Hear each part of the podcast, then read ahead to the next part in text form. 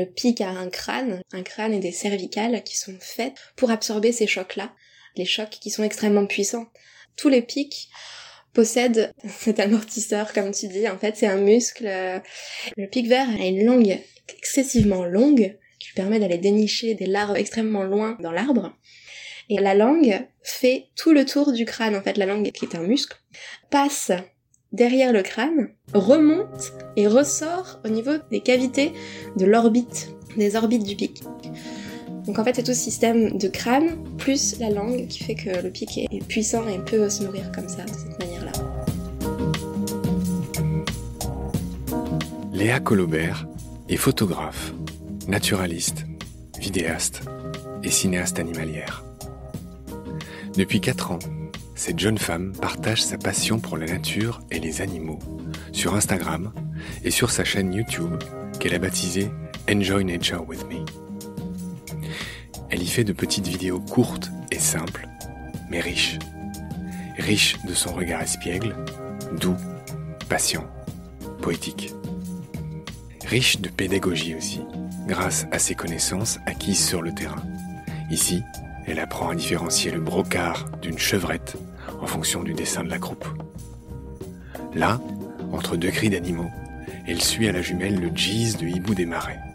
Le jeez, c'est un mot qu'elle m'a appris d'ailleurs. Dans le jargon des ornithos, des passionnés d'oiseaux, c'est le battement des ailes caractéristique d'un oiseau. Léa vit dans les Deux-Sèvres, où elle parcourt les bocages à deux pas du marais poitevin. Son père, naturaliste, lui a beaucoup appris et quand elle n'est pas dissimulée des heures sous ses bâches camouflées pour ses affûts, elle discute avec des copains passionnés de nature, comme elle. Parmi eux, de grands naturalistes, comme Marc Giraud, ou des virtuoses de la photo, comme Adrien Favre. Léa a choisi d'accorder ses études avec sa passion, puisqu'elle a suivi les cours de l'IFCAM, l'Institut francophone de formation au cinéma animalier de Ménigout. Par chance pour elle, cette école très prisée est située dans les Deux-Sèvres justement, non loin de ces chevreuils, sonneurs à ventre jaune ou encore couleuvres helvétiques. Dans ce premier épisode, nous allons parler du parcours de Léa, des animaux qu'elle filme, de ses méthodes, mais aussi de ses combats. Salut Léa Bonjour Marc je suis absolument ravi de t'avoir au téléphone. Je commence tous mes podcasts de la même façon. Il va falloir que je songe à varier un peu. tu es Léa Colobert. Oui. Tu es, je ne sais pas comment il faut dire, naturaliste d'abord, une passionnée, une amoureuse des animaux. Tu es une youtubeuse et une instagrammeuse avec euh, pas mal de succès. Tu vas me corriger, mais il me semble que j'ai vu que tu avais plus de 10 000 followers sur Insta. Oui, oui, oui. Depuis pas longtemps. C'est assez récent tu as franchi cette barre mythique des 10 000 alors que nous on est toujours dans les choux mais bon nous on est très jeunes euh, en tout cas au moment de l'interview et on va bientôt te rattraper. Je dis ça évidemment en riant. Bah bien sûr. Tu es aussi une youtubeuse pareil dis-nous un chiffre sur YouTube. Sur YouTube j'ai 3000 et quelques il me semble. 3700 quelque chose comme ça. Oui 3,75k ouais 3750 ouais. Bon, mais j'ai commencé par le mauvais bout, on s'en fout de tous ces chiffres. En fait, tu es juste une passionnée. Oui, c'est surtout ça. Ta chaîne s'appelle Enjoy Nature with Me. Je le prononce mhm. à l'anglaise, mais peut-être qu'il faut le prononcer à la française. Je ne sais pas. Comment tu le dis, toi?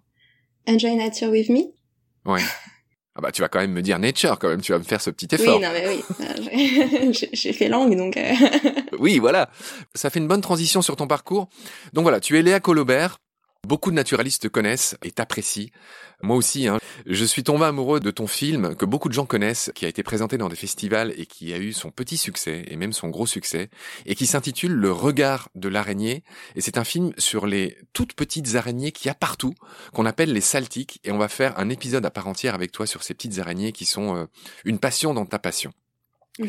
Pour l'heure, je voudrais continuer à te présenter. Tu as 24 ans, tu es né mhm. à Niort dans les Deux-Sèvres, alors en préparant l'émission, je t'ai un peu tordu le bras, je t'ai fait une clé de bras, je t'ai dit dis-moi ce qu'il y a de célèbre dans les Deux-Sèvres et tu n'as rien trouvé. Sur le moment, non. Mais tu m'as quand même signalé que les Deux-Sèvres, c'est au moins le marais poitevin. Est-ce que tu peux me dire un mot sur le marais poitevin? Pourquoi il est connu? Pourquoi il est célèbre? Pourquoi il faut le visiter? Alors, euh, parce que c'est un très joli coin des Deux-Sèvres. Bien sûr, pas le seul, parce que moi j'aime beaucoup aussi le bocage de Gatine, euh, qui est aussi magnifique, mais le marais Poitevin, c'est quand même euh, au niveau paysager assez euh, particulier puisque ce sont plein de conches Donc des conches, ce sont des canaux d'eau qui divisent les parcelles. Donc au lieu de faire des haies, ils ont fait tout un système hydraulique dans ce marais-là, avec toute une tradition de barques, de pigouilles. Donc au lieu d'avoir des rames, ils ont des pigouilles, c'est des longs bâtons qui leur servent à avancer. Comment tu dis des pigouilles? Les pigouilles. Des pigouilles, mais quel nom merveilleux. Les conches et les pigouilles. oui. conches et les pigouilles. Non, c'est très sympa à visiter le marais Poitevin, c'est très touristique. Euh. Donc c'est le paradis des ragondins, des castors, dis-moi ce qu'on peut voir là-dedans. Alors, la loutre est beaucoup revenue, et bien présente maintenant sur le marais Poitevin. Le castor, il me semble, pas encore. Euh, il est bloqué euh, dans le nord de Sèvres, vers Toire. je sais pas ce qu'il en est actuellement, je me suis pas renseignée sur les nouvelles études.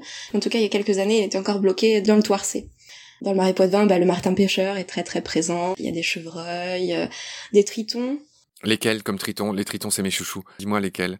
Alors, il me semble qu'il y a le triton marbré, le triton palmé, le triton crété, il me semble, et du coup, par croisement, le triton blasius, je pense. Intéressant. Pas de triton alpestre, logiquement, dans le marais Poitevin. Figure-toi que j'en ai trouvé en Lorraine, moi, des tritons alpestres, dans ma Lorraine natale. Ah oui Ouais, ouais, ouais. Ouais, il est magnifique. Ouais, c'est un des plus beaux. Le mâle est bleu avec un ventre de feu orange et des petits points noirs sur fond blanc. Et des taches, ouais. Ouais, il est superbe. C'est un des plus beaux animaux que je connaisse, le triton alpestre. Je lui fais un bisou au passage. Je continue ton parcours, Léa.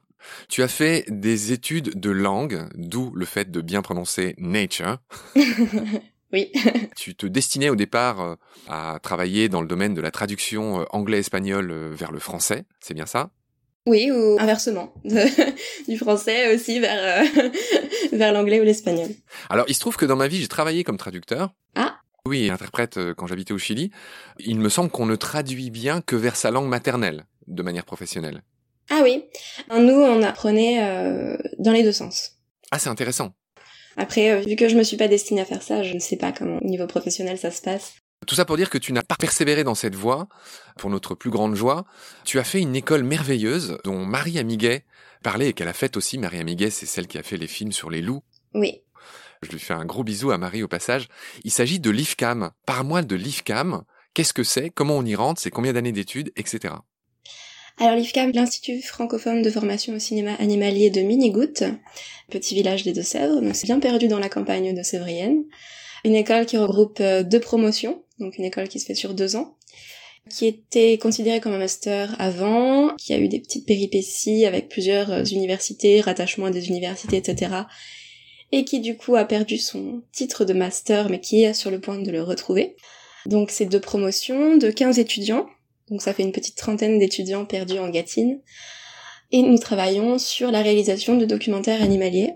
Voilà, dans une école qui nous apprend une certaine éthique animalière, les techniques du cinéma animalier, etc. Comment on y rentre à l'IFCAM J'imagine il y a beaucoup d'appelés, peu d'élus oui, oui, oui, bah ça dépend des années. Moi, en fait, avec mes histoires d'études de langue, je ne pensais pas pouvoir rentrer à l'école. Et c'est en fait une copine qui a fait l'école qui m'a dit, mais tu peux carrément rentrer, en fait, il faut être super motivé, avoir déjà des connaissances euh, en nature, bien sûr, parce que c'est quand même la base. Et après, euh, la technique, euh, faut déjà avoir eu un appareil photo, au moins entre les mains à minima, et savoir un peu s'en servir, mais c'est quand même sur la motivation qu'ils prennent les étudiants. Et ça ouvre des, des, portes assez incroyables pour des gens comme moi qui n'étaient pas prédestinés au niveau des études à se lancer dans leur passion.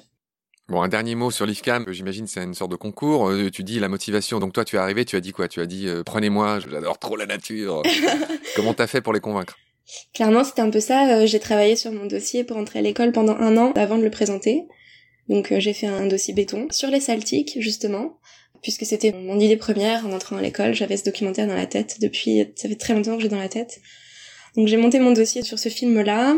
J'ai travaillé pendant un an. Je leur ai montré aussi, hein, parce qu'ils regardent un peu forcément sur Internet ce que la personne a fait ou voilà ce qu'elle a déjà. Donc euh, j'avais déjà fait pas mal de vidéos YouTube, forcément un peu euh, amateur quoi. C'était plus drôle qu'autre chose pour des réels. Mais en tout cas, ça montrait que j'étais motivée et que j'avais une vraie envie d'apprendre et je pense que c'est ça qui a fait que j'ai été prise. Plus le fait que je suis des Deux-Sèvres et que je connaissais aussi le territoire, les spots, la biodiversité du coin, que je pouvais aider les autres de la promo qui venaient pas forcément de là euh, à trouver les animaux. Voilà. Merci d'avoir dit un mot sur l'IFCAM, cette belle école euh, où j'espère aller un jour. Je suis content qu'elle existe. Voilà, pour finir ton parcours, tu es un peu, euh, comment dire, une enfant de la balle. ton papa est botaniste et naturaliste, donc on a une vague idée d'où peut te venir cette passion que tu as. Et ta maman, elle, s'occupe des enfants. Est-ce qu'on leur fait un bisou? Est-ce que tu veux dire leur prénom? Ah oui, gros bisous à Olivier et Peggy, et à mon petit frère aussi, à Tristan. ah bah moi aussi, je les salue, je leur fais pas de bisous, hein, c'est le Covid. Ok Léa, on va enchaîner sur tes vidéos, celles que j'ai pris la peine de regarder hier. Euh, je pense que je les ai toutes regardées. Hein. Pour une fois, j'ai été sérieux dans, dans ma préparation. Elles m'ont toutes touché. Je recommande à tous les auditoristes de jeter un œil. Il y en a qui sont très courtes, elles font en moyenne 5 minutes. Oui. Il y a deux très beaux docus dessus, et quand je dis docu, je pèse mes mots. Vraiment, tu as une manière de travailler qui est euh, humble. C'est-à-dire, tu es seul, j'imagine. Tu as le matériel que tu as, qui est euh, professionnel mais modeste par rapport, par exemple, à la BBC ou des choses comme ça. Oui. Euh, t'as pas de caméra sous-marine. Je sais pas si t'as un drone. Tu as un drone? Non, même pas, non. tu as beaucoup de matériel d'affût, de bâches, de filets, de, tu as toi-même une tenue euh, très militaire qui est très rigolote et tu montres euh, souvent en accéléré comment tu t'habilles. Ouais. Ça m'a beaucoup plu, ça aussi. Tu es très euh, pédago dans tes vidéos. Enfin bref, tout ça pour dire que avec très peu de moyens, tu fais des vidéos d'une infinie poésie. C'est-à-dire, j'aime beaucoup les silences dans tes vidéos. Et ce que j'aime, c'est que voilà, tu utilises énormément de plans de coupe. Euh, C'est-à-dire, euh, Mhm. quand tu attends l'animal, ben, tu meubles avec des très beaux plans de coupe Merci. en général. Je sais pas si c'est cette école ou si t'es naturellement doué, puis je vais arrêter surtout de te faire trop de compliments, hein, on va essayer de te titiller un peu aussi. Mais voilà, je voulais dire ça en préambule. Une de tes vidéos qui m'a le plus touché, mais cette fois euh, qui m'a serré le cœur, c'est cette vidéo, pareil, qui est très bien montée, sur les renards, où tu appelles les gens à signer une pétition pour l'arrêt du piégeage et l'étripage, il faut dire ce qui est, des renards Oui. Parle-moi de cette vidéo qui est montée de manière assez maline, c'est-à-dire tu commences par euh, des images toutes douces, toutes choupies de renardeaux à qui on donne le biberon qui sont absolument irrésistibles. Oui. Et il y a une montée assez brutale vers l'étripage d'un renard par une meute de chiens. Renard qui est considéré comme nuisible. Pourquoi t'as fait cette vidéo? Mais fais-moi le pitch d'abord. euh, Enfin, qu'est-ce qui se passe avec le renard en France? Alors, euh, il y a entre 500 000 et 1 million de renards qui se font tuer chaque année dans des battues, ou juste qui se font tirer, qui se font piéger, qui se font déterrer dans le terrier alors que même qu'il y a les petits. Donc en fait, euh, le renard, il est plus considéré euh, légalement comme nuisible, il est considéré comme une espèce susceptible d'occasionner des dégâts. Dans le jargon technique, ce que tu viens de dire s'appelle les ésodes. Oui, c'est ça. Voilà, rappelle ce que c'est un ésode. Donc une espèce susceptible d'occasionner des dégâts. Quelle est la nuance avec une espèce nuisible? Eh bien, c'est le statut euh, juridique essentiellement qui a changé. Euh, C'est-à-dire que maintenant, grâce à ce nouveau statut, grâce entre guillemets, hein, puisque c'est pas encore euh, la joie pour les renards, mais grâce à ce nouveau statut, par exemple, l'association protectrice des animaux sauvages, l'ASPAS, a réussi à prouver dans certains cas que le renard, dans certains contextes hein, bien sûr, euh, ne faisait pas de dégâts, et donc ça peut être un biais pour euh, empêcher euh, qu'il se fasse détruire dans ces endroits-là. Donc au niveau juridique, ça donne un petit plus. Des dégâts sur quoi, pardonne-moi On voit bien les sangliers, les dégâts qu'ils peuvent faire dans les champs, mais les renards, c'est des dégâts sur quoi? Sur les poules, des gens? Oui, ouais, ouais. Il est surtout euh, détesté pour ça, le renard, c'est un voleur de poules. Et puis, euh, il y a aussi toutes ces espèces de vieilles euh, maladies dont on l'accuse encore, alors que la rage, ça fait, ça fait bien longtemps qu'il n'y a plus de cas en France. Le renard, il est aussi accusé de transmettre l'échinococcose alvéolaire, peut être également une maladie euh, transmise par les chiens. Et non, il y a encore très peu de cas, mais qui est une maladie qui est très surveillée, etc., et qui, Qui est dangereuse pour l'homme? Qui peut être dangereuse pour l'homme, mais qui n'est pas encore répandue, qui fait plus peur, et les chasseurs s'en servent beaucoup pour justement euh, réduire les populations de renards euh, drastiquement.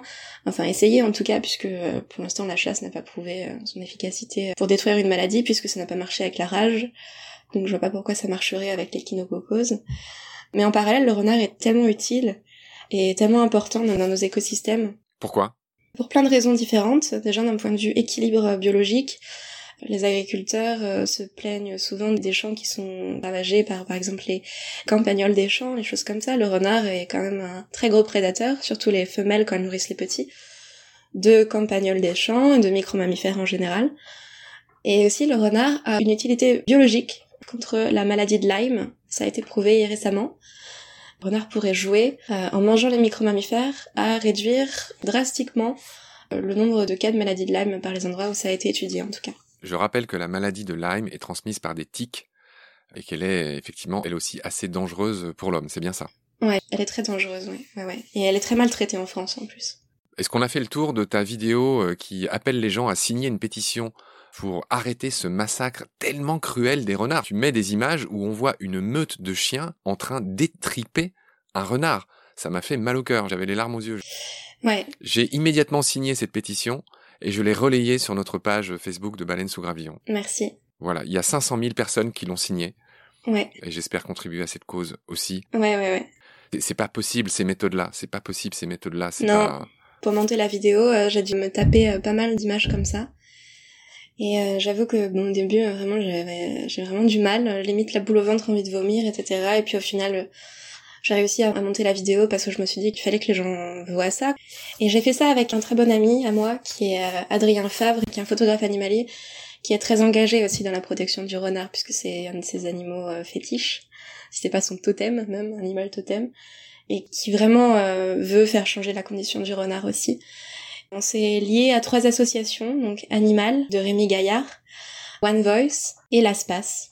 Ok, donc je pense qu'on a fait le tour sur le renard. Chère Léa, est-ce que tu veux ajouter quelque chose sur le renard ou est-ce qu'on peut enchaîner sur notre ami le chevreuil? Euh, non, juste euh, signer les pétitions pour les renards, c'est tout. Donc on va laisser ces pauvres renards et on va enchaîner sur euh, une autre de tes vidéos. Je vais les prendre dans l'ordre. Alors elles sont peut-être pas par ordre chronologique où tu les as faites. C'est touchant d'ailleurs parce que je vois des différences. Notamment il y en a certaines où tu as un piercing, d'autres tu n'as plus le piercing. Enfin on voit un peu, les- bien que ça fait que deux ans ou trois ans que tu fais des vidéos, euh, Ouais. elles sont différentes et c'est assez touchant aussi. On va enchaîner sur le chevreuil et là encore tu m'as appris de belles choses avec ta petite vidéo de cinq minutes sur les chevreuils. Parle-moi des euh, fesses et des moquettes du chevreuil. Ah, le chevreuil qui met ses fesses en moquette. Ouais. Bah, les fesses du chevreuil, donc ça va être ses excréments. Et euh, moquette, c'est les petits tas d'excréments qu'on trouve un peu partout euh, quand on va se promener. Euh, voilà, ça permet aussi de faire des repérages. euh. La première chose que je rencontre souvent euh, du chevreuil, c'est son caca. Donc raconte en quelques phrases comment tu fais pour les voir. Ces histoires d'affût pour le chevreuil, ça se passe comment? Alors le chevreuil, ben déjà c'est beaucoup de repérages. Après le chevreuil, c'est un animal qui est assez commun chez moi, qui est assez euh, courant.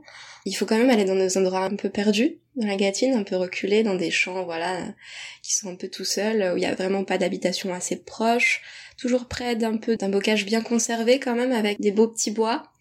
Et puis euh, le soir, euh, je me poste dans le bon sens du vent, donc avec le vent qui vient de face. Je mets mes filets dans une haie, je me camoufle et j'attends. Et parfois ça marche et parfois bah, ça ne marche pas. Combien de temps tu peux attendre? Et comment tu meubles cette attente? J'ai fait des affûts très très longs, hein. j'ai fait des affûts de 8-9 heures par jour euh, sans bouger d'un seul endroit euh, parfois. Je meuble euh, de plein de manières différentes. Bah déjà j'essaye de montrer aux gens ce que je vois en affût, donc je fais des petites stories sur Instagram, des petites choses comme ça. Mine de rien ça prend un petit peu de temps en affût de faire ça, de montrer ce qu'on a vu déjà, je montre mon écran d'appareil photo, je parle un peu des espèces que j'ai vues. Ça prend beaucoup de temps, puis ensuite en affût on, s'ennuie jamais. Ce que j'adore en affût le plus c'est le son, enfin écouter en tout cas parce que je sais que tous mes sens sont en éveil mais c'est vrai que le son et la vue euh, le moindre craquement de branche le moindre euh, enfin c'est une concentration c'est même pour moi c'est très introspectif et, et c'est c'est vraiment génial l'affût. Enfin tout le monde devrait essayer au moins une fois dans sa vie je pense. On est seul on est seul avec soi on est seul avec la nature on est dans le moment présent c'est toujours incroyable de faire de l'affût et même sur des animaux qui sont communs qui sont courants moi je prends toujours beaucoup de plaisir à faire des des affûts chevreuils par exemple oui Ok Léa, oui, c'est très poétique ce que tu dis, euh, tout le monde devrait faire un affût. Oui, bien sûr. Et donc, contrairement à ce que je pensais, tu peux rester 8 ou 9 heures planqué dans ton affût, mais t'écoutes pas de musique. Comme tu l'as dit, tes sens sont en éveil pendant 8-9 heures. Ouais, c'est ça. Bah, des fois, euh, c'est vrai que ça peut paraître hyper long. Il y a deux ans, j'ai été faire un affût pour l'élagnon blanc, qui est un petit rapace vraiment magnifique, qui ressemble un peu à un petit faucon, qui a des grands yeux rouges, qui est vraiment sublime. Un oiseau que je voulais vraiment photographier. Et je l'ai attendu euh, pendant 4 heures et demie, dans le froid, parce que c'était le jour de Noël, j'y étais allée. Et j'étais à côté d'un lavoir. Dans le lavoir, il y avait un mouton mort qui s'était noyé. Enfin, c'était un affût horrible. Mais c'est vrai que quand l'animal arrive, j'en avais les larmes aux yeux. J'étais trop contente, quoi. Une fois qu'il s'est vraiment posé là où je voulais, là où je l'attendais et tout. C'est ça aussi qui est beau dans l'affût, c'est d'avoir un peu de mérite. Aussi, c'est ça qui est intéressant. Ce qu'on n'a pas forcément, ce qu'on ressent peut-être moins euh, quand on sait directement où sont les animaux et quand on fait de l'approche et quand on va les voir, euh, voilà, comme ça. L'affût, c'est vraiment attendre que l'animal vienne à soi et, c'est vraiment quelque chose de fort, je trouve. On va finir sur le chevreuil vite fait. J'ai aussi appris que le mâle qui s'appelle le brocard a des bois. et que au début, quand ces bois poussent, il est entouré d'un velours et que au fil de la saison, ce velours finit par tomber Mhm. et c'est une manne pour les animaux de la forêt. Dis-moi un mot là-dessus. Alors euh, le velours ouais tombe. Déjà il y a plein d'animaux qui se nourrissent de tout ce qui tombe, des chevreuils clairement parce que en fait c'est un lambeau vascularisé le velours donc en fait euh, c'est une peau euh, qui a des veines, de la chair, etc. Donc c'est un petit bout de chair qui tombe donc forcément il y a des animaux qui passent derrière qui vont s'en nourrir. Mais encore plus intéressant je trouve euh, les bois en soi. Les, les bois du chevreuil, euh, quand ils tombent, ça va aussi nourrir tout un tas de, de petits animaux. Souvent, on trouve des bois de chevreuil qui sont rongés par des micro-mammifères, par des petits mulots, des choses comme ça. Car ces bois tombent et repoussent chaque année, c'est ça? Oui, oui, comme, euh, bah, comme les cerfs en fait. Plein de petits micro-mammifères vont s'en nourrir puisque ça contient énormément de sels minéraux, de choses comme ça, de calcium. De... Et lui-même peut manger ses propres velours parfois? Et lui-même peut manger ses propres velours, ouais, ouais. Ouais, il n'y a pas de perte dans la nature. Alors Léa, il y a un élément euh, tout simple qu'on va dire à ceux qui nous écoutent concernant les chevreuils, qu'on voit souvent quand on se balade à la campagne, même de loin, c'est comment on différencie le mâle de la femelle à part avec cette histoire euh, d'andouiller, c'est-à-dire de leur corne annuelle. Il y a une manière très simple qui permet de différencier le mâle de la femelle de loin. Donc souvent, euh, ce qu'on peut voir le plus régulièrement avec les chevreuils, et souvent quand juste on se promène sans forcément les chercher, euh, et quand on les fait fuir, c'est leur petit euh, derrière blanc qui s'éloigne et qui clignote un peu. Et en fait, la femelle a ses fesses blanches un peu en forme de cœur. Le blanc remonte euh, sur le dessus. Alors que le mâle, c'est l'inverse. Il a plus euh, les fesses en forme de haricot. Ah, donc ça a tendance à plus à descendre, en fait. D'accord.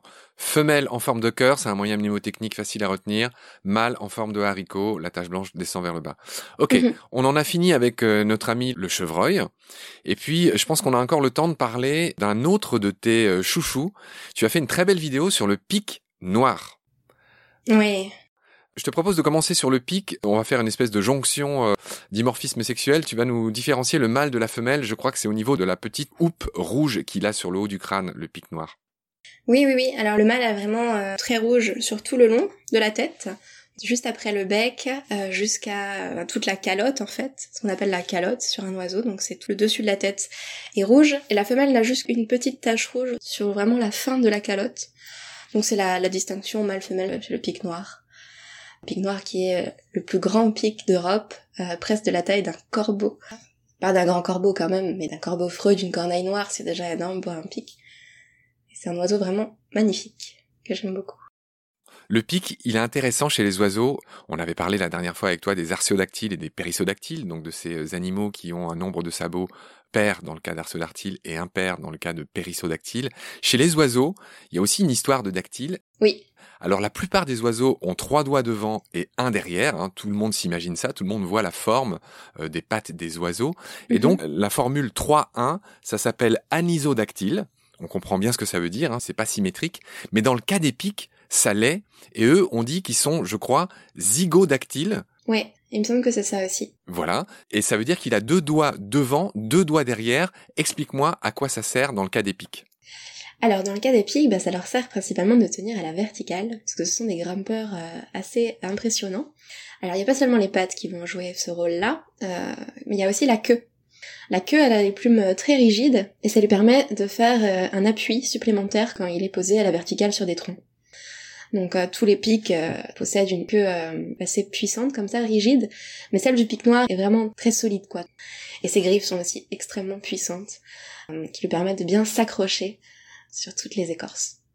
Donc les pics sont très agiles, hein. quiconque les a observés voit comment ils grimpent le long des arbres. C'est joli ce que tu dis, les pics sont euh, l'esprit de la forêt. Ils ont un rôle très important, les pics. Ce sont les bâtisseurs de la forêt. Ils creusent des trous dans les arbres et ils en font un nouveau chaque année, de manière générale. Ouais. Et il y a beaucoup d'oiseaux qui ont besoin des trous de pics euh, pour se trouver euh, bah, tout simplement un appart. Hein. Donc c'est la grosse différence entre les oiseaux nicheurs et les oiseaux hôtes. Le pic, il construit plein de ce qu'on appelle de loges dans la Oui. forêt. Est-ce que tu peux m'expliquer ça? Oui, alors chaque année, euh, ils vont creuser une loge de nidification, qui est différente de leur loge de repos, puisque le, le soir, les pics dorment aussi dans une loge de repos. Plus euh, tous les trous qu'ils font en cherchant des larves juste en se nourrissant également. Ils participent aussi euh, à l'équilibre euh, biologique interne des arbres qui sont en soi des écosystèmes à part entière les arbres hein, puisque dans une loge de pic il peut y avoir des champignons particuliers qui se développent particulièrement dans ces loges là. Autre caractéristique du pic, c'est que c'est un tambourineur, c'est que c'est un marteau-piqueur. Il peut donner jusqu'à 12 000 coups par jour. 12 000 coups hyper puissants qu'on entend de loin. Ouais, alors ça c'est le tambourinage territorial du mâle pour protéger son territoire, pour attirer les femelles pour euh, dire aux autres mâles attention, je suis là, territoire occupé, n'entrez pas. Après, quand les pics se nourrissent, parce que souvent il y a des confusions à propos de ça, on peut entendre aussi un pic qui se nourrit, qui casse une écorce, etc. Mais c'est pas un tambourinage, c'est plutôt euh, il recherche de la nourriture, mais c'est pas euh, une volonté pour lui de faire ce bruit-là. Le tambourinage, pour que les gens comprennent, c'est une sorte de rafale de mitraillette. Ouais, c'est ça, exactement, exactement. Et, euh, et le pic a un crâne, justement, un crâne et des cervicales qui sont faites pour absorber ces chocs-là, les chocs qui sont extrêmement puissants. Il va taper comme ça pour marquer son territoire, mais tous les pics possèdent des amortisseurs. Ouais, cet amortisseur, comme tu dis, en fait, c'est un muscle. Euh, et même, alors, je crois que le pic, j'avais pris l'exemple du pic vert. Le pic vert a une langue excessivement longue qui lui permet d'aller dénicher des larves extrêmement loin dans l'arbre. Et en fait, la langue fait tout le tour du crâne. En fait, la langue, qui est un muscle, passe derrière le crâne, remonte et ressort au niveau des cavités de l'orbite, des orbites du pic. C'est très impressionnant ce que tu racontes. C'est incroyable. Il y a un muscle qui fait tout le tour de la tête, en fait, qui est relié à la langue, et la langue est extrêmement longue. C'est aussi ça qui sert aussi d'amortisseur des chocs. Donc en fait, c'est tout ce système de crâne plus la langue qui fait que le pic est puissant et peut se nourrir comme ça, de cette manière-là. Tu l'as très bien expliqué. Euh, c'est étonnant cette caractéristique du pic. Euh, que dire de plus sur le pic noir? Euh, Il est un peu mal barré parce que il aime, alors il aime certaines essences d'arbres plus que d'autres. Tu le dis dans ta vidéo. Il préfère le hêtre, le platane et le tremble. Et il y a un problème parce que des hêtres, il y en a de moins en moins. Est-ce que tu peux m'expliquer ça? Oui, bah il y a plein de hêtres qui tombent malades. Euh, malheureusement. Euh, je sais pas de quoi, mais euh, ici il y en a plein qui jaunissent, qui, qui voilà. Euh, et après, le, le, pic noir est quand même en expansion. parce que grâce au réchauffement climatique, c'est ça? Non, je pense que c'est parce que mine de rien, il y a plein d'endroits où les forêts sont quand même protégées, etc. Puis c'est une expansion, on va dire, naturelle on va dire. Il y a tous les animaux bougent, de toute façon, ça, c'est toujours comme ça.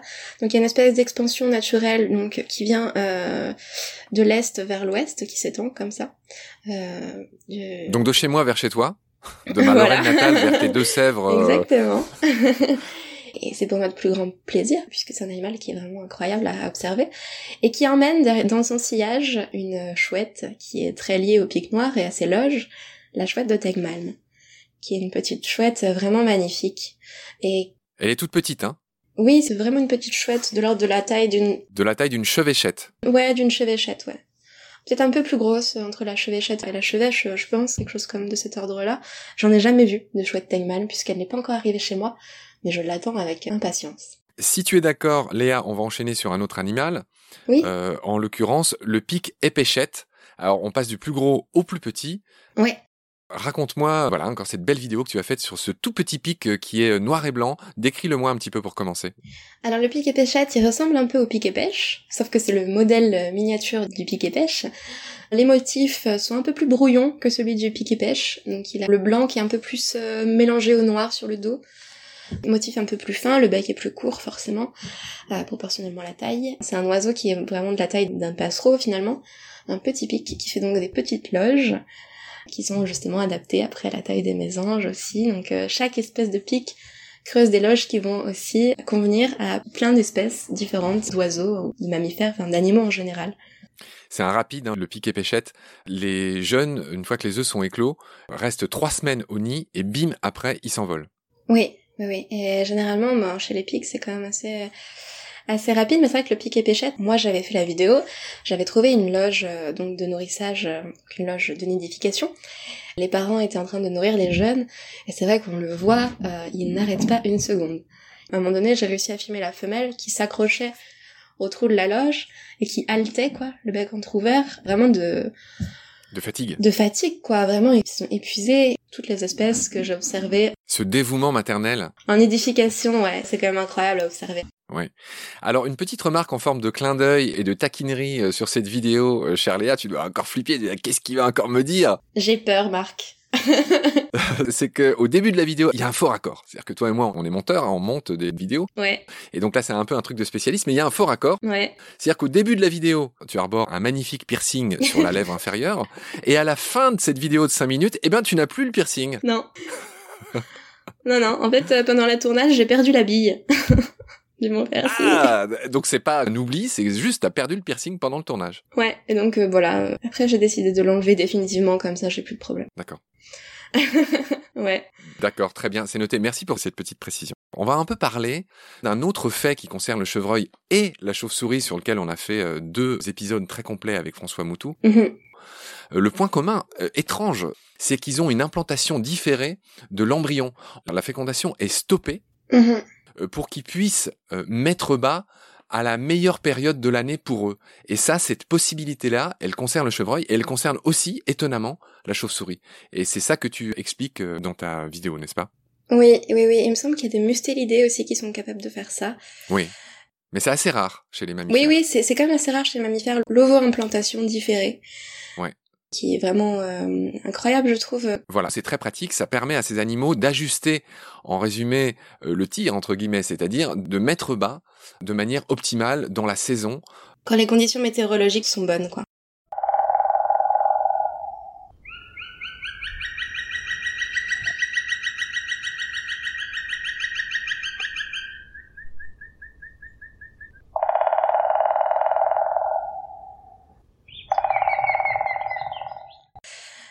Jamais fait d'études de biologie. Et c'est ça aussi qui est bien, c'est que ben j'apprends seule en fait, enfin seule. Je suis bien entourée, j'ai le milieu naturaliste autour de moi, j'ai un bon réseau. Euh, j'ai mon père qui m'apprend énormément. Je me renseigne aussi beaucoup toute seule sur internet ou dans les bouquins. La nature euh, nous rappelle toujours à l'humilité et elle est tellement vaste et tellement incroyable que en fait, en plus moi j'essaye d'être assez généraliste, donc euh, de ne pas me focaliser sur un seul taxon, même si j'ai mes petites préférences, les araignées, les oiseaux, etc. Mais Rappelle ce qu'est un taxon. un taxon, bah, c'est un, un groupe d'espèces, par exemple les mammifères, euh, les oiseaux, euh, les reptiles, les amphibiens. Euh, Donc en résumé, sur ces histoires de taxons, comme tu dis, je pense qu'on y consacrera un épisode pour bien comprendre toutes toutes ces histoires de grades et de ces grandes catégories d'animaux et comment on les range ensemble, ce qui pose jusqu'à aujourd'hui des problèmes. Hein. C'est pas des choses qui sont gravées dans le marbre. Non, ça arrête pas de bouger. Voilà. Et c'était notamment le cas des chauves-souris, on l'a vu avec François Moutou. L'ordre des chauves-souris, car c'est un ordre, a été redivisé récemment en deux sous-ordres. C'est notamment la génétique, en fait, qui change, qui bouscule tout ça, Oui. et qui fait que on se rend compte que euh, c'est pas parce que les animaux se ressemblent qu'ils ont les mêmes ancêtres. Et donc c'est pour Mhm. ça que ça bouge souvent, la systématique. C'est cette discipline qui étudie la manière de classer les animaux entre eux.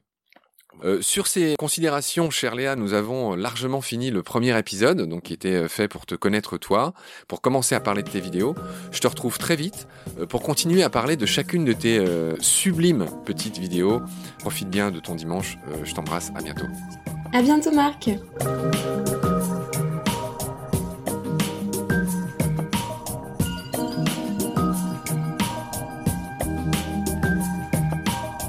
C'est la fin de cet épisode. Merci de l'avoir suivi. Merci de partager le lien de Baleine sous Gravillon et de vous abonner si vous avez aimé. Des étoiles et des commentaires sont les bienvenus si vous écoutez l'émission sur iPhone. Celles et ceux qui le souhaitent peuvent aussi nous aider en faisant un don sur le site Tipeee. Merci par avance. Vos critiques, conseils et suggestions sont aussi les bienvenus sur la page Facebook de Baleine sous Gravillon. Je remercie mes équipiers pour leur aide précieuse ainsi que Félix Labande, l'auteur sud-africain de la chanson du générique. Je vous retrouve très vite pour un nouvel épisode. D'ici là, prenez soin de vous et de ce qu'il y a autour de vous. Merci, à bientôt.